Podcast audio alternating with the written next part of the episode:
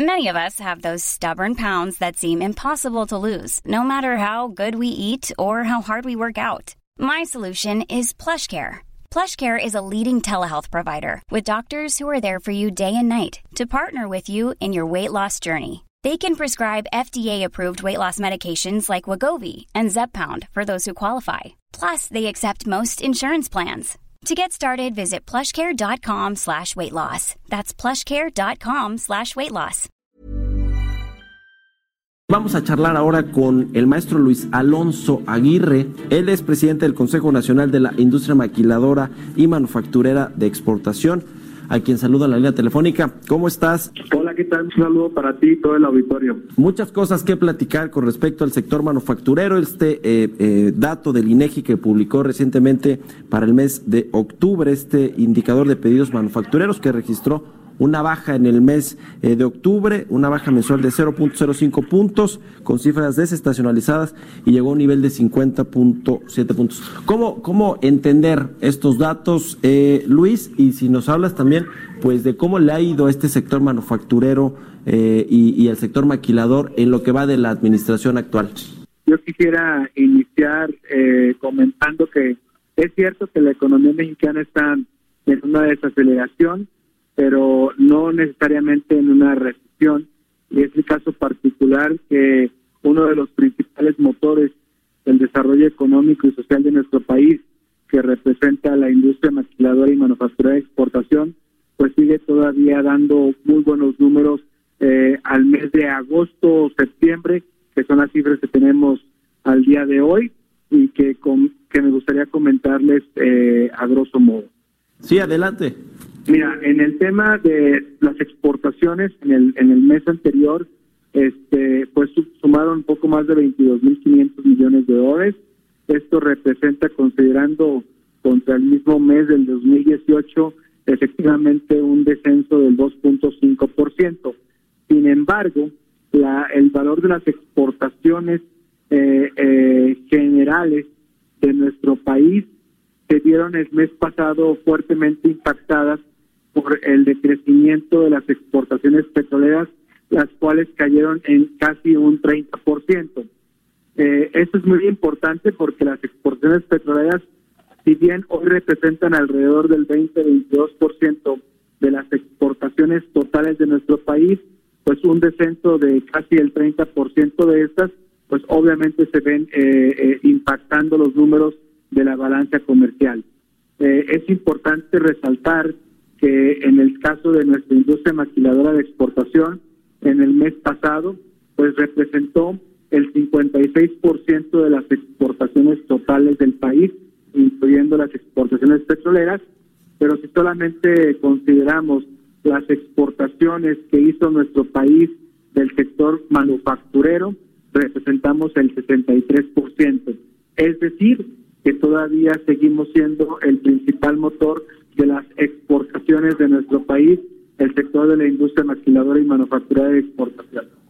Quiero concluir en el tema de exportaciones de nuestro sector, que de enero a agosto, que son las cifras que tenemos publicadas hasta el día de hoy en la balanza comercial, traemos una cifra de poco más de 129 mil millones de dólares, que bien con respecto al mismo periodo del 2018, que fueron de 163 mil millones de dólares, sí traemos una eh, disminución de alrededor del 21%. Luis, ¿cómo, ven ustedes este tema de la ratificación del el TEMEC allá en el Congreso de los Estados Unidos? Por, te lo pregunto porque por parte del gobierno hay una expectativa muy alta, muy optimista de que una vez que se ratifique van a fluir las inversiones y el comercio bilateral va a aumentar casi casi como por, por arte de magia y hay quienes dicen que no, que pues va a tardar tiempo en que en que se pueda reflejar ya en inversiones y en un mayor intercambio comercial. ¿A ustedes cómo cómo les les afecta este tema? ¿Cómo cómo lo ven en general? Mira, afortunadamente el Consejo Nacional de Index pues tiene un termómetro muy importante a través de los corporativos de las empresas de nuestra membresía, que casi un 80% de estas pues son corporativos norteamericanos y pues traemos ahí un termómetro, como lo señalaba, pues muy importante de cómo se está manejando este esta evolución de la ratificación. yo sí soy también optimista en este tema.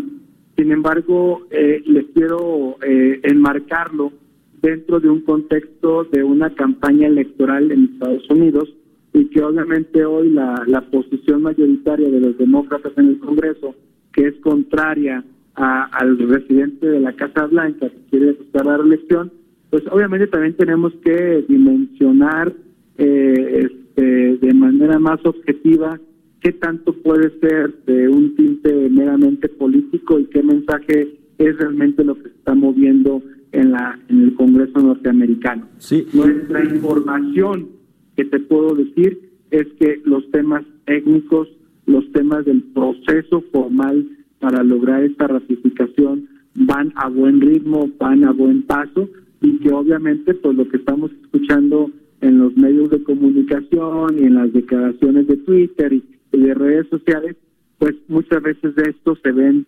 impregnados por el, el contexto de la campaña electoral en Estados Unidos. Luis, México se ha beneficiado de la guerra comercial que tiene Estados Unidos contra China. Se, se convirtió ya, de hecho, en el principal eh, socio eh, comercial de los Estados Unidos. Sin embargo, ¿qué tan sostenible es esto en el tiempo? Es decir, ¿lo ven más para mediano plazo o solo un tema que ven de corto plazo? Qué bueno que me pregunte al respecto. Fíjate que de enero a agosto que tenemos la información, las importaciones chinas en Estados Unidos han decrecido un poco más del 12% y en ese mismo periodo las exportaciones de México hacia Estados Unidos han crecido en poco más del 6%.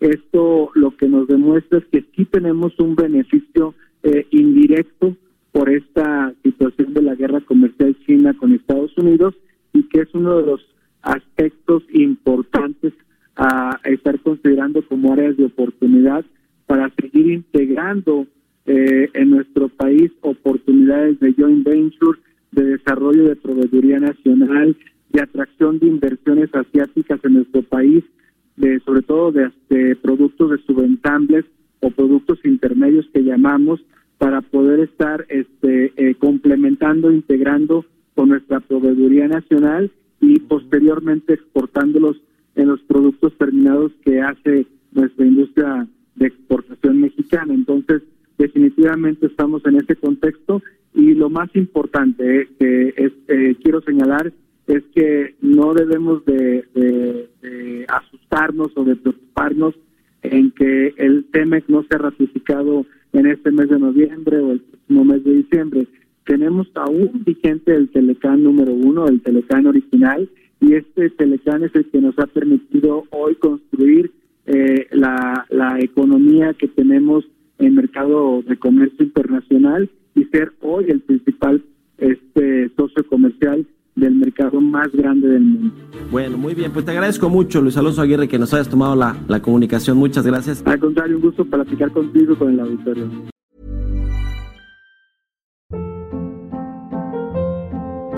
Hold up. What was that? Boring. No flavor. That was as bad as those leftovers you ate all week. Kiki Palmer here, and it's time to say hello to something fresh and guilt-free. Hello Fresh. Jazz up dinner with pecan-crusted chicken or garlic butter shrimp scampi. Now that's music to my mouth. Hello Fresh. Let's get this dinner party started. Discover all the delicious possibilities at hellofresh.com.